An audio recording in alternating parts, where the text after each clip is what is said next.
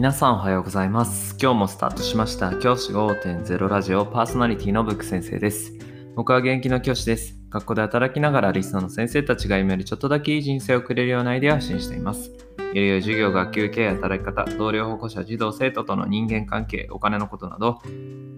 聞かないよりは聞いた方がいい内容を毎朝6時に放送しています。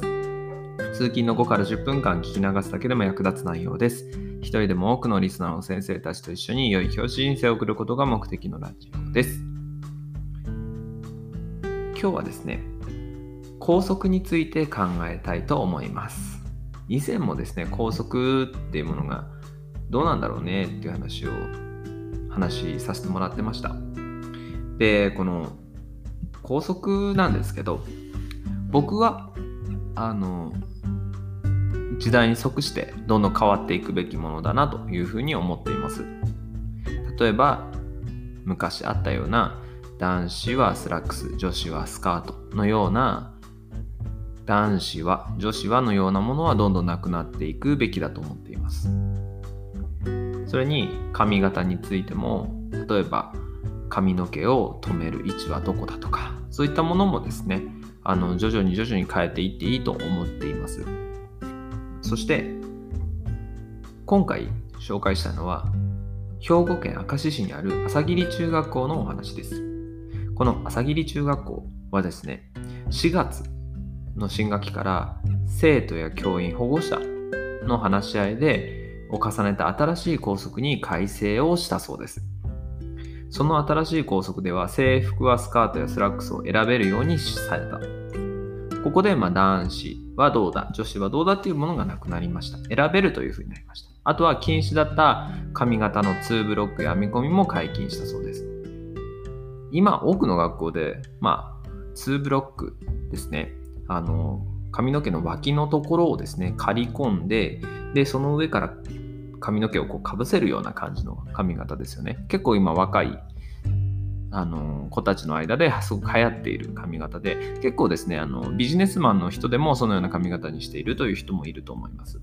が解禁になってあと編み込みですね。あの髪の毛特に髪の毛が長い子が多いと思うんですけど編み込みにしてくるような髪型も解禁されたそうです。で先ほど言ったように男子は女子はという表現は削除されました。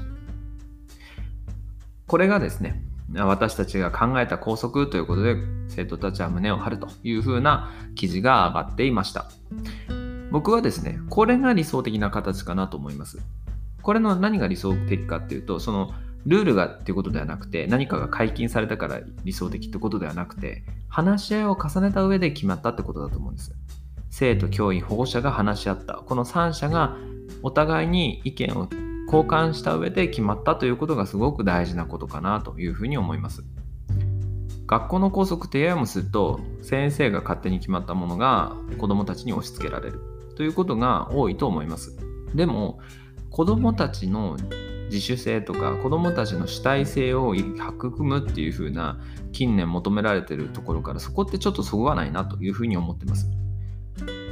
主体性を育むのであれば子どもたち自身がこのルールはどうだろうっていうのをきちんと考えてそれの上でどうするか決めればいいと思います。僕が以前勤めた学校で髪の毛の縛る位置が、えっと長い髪の毛が長い生徒がですねポニーテールの位置要は頭の耳よりも上の部分ですよね。あたりで髪の毛を縛ることをどうかっていうふうなそれもいいんじゃないかっていう意見が出ました。ですがそれに関しては学校で先生と生徒が話し合いをしてその学校は自転車通学の生徒がほぼ95%以上が自転車通学だったのでそうなるとヘルメットをかぶった時にポニーテールだとヘルメットがかぶれないんですよね。縛った位置が高いとヘルメットがこう前に倒れてきてしまって危ないということでそういった意見もあるというふうにお互いに話し合った結果じゃあポニーテールはなしにしようというふうに決まりました。これってすごく建設的だなと思うんですよ。ポニーテールはダメだ。やっちゃダメだっていうふうなことを先生が言うだけじゃなくてこれってどういうふうになんでダメなんでしょうねっていうのを子どもたちと一緒に考えられた。このことがすごく重要だなというふうに思っています。先ほどの朝霧中学校の話に戻ると生徒指導主事の先生が校則が時代に合ってないのではないかというふうに違和感を考え感じていた。それが今回の校則改正のきっかけだったそうです。すごく柔軟な生徒指導主事の先生だなというふうに思います。やはり時代に合わせてあらゆる法律っていうのは変わっていきます。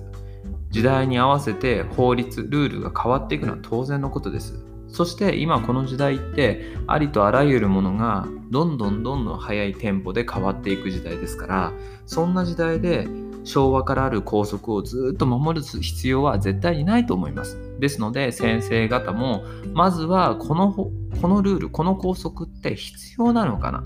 絶対に必要なのかな？それとこのままでいいのかな？っていうことを考えてそれを話し合う機会っていうのを作ってほしいなと思います。僕自身学校の先生が決めたルールが絶対ということは絶対ないと思います。僕たちは学校の先生である前に日本人として日本国憲法っていうもののもとで生きています。ですから校則がそこにちゃんと準じているかどうか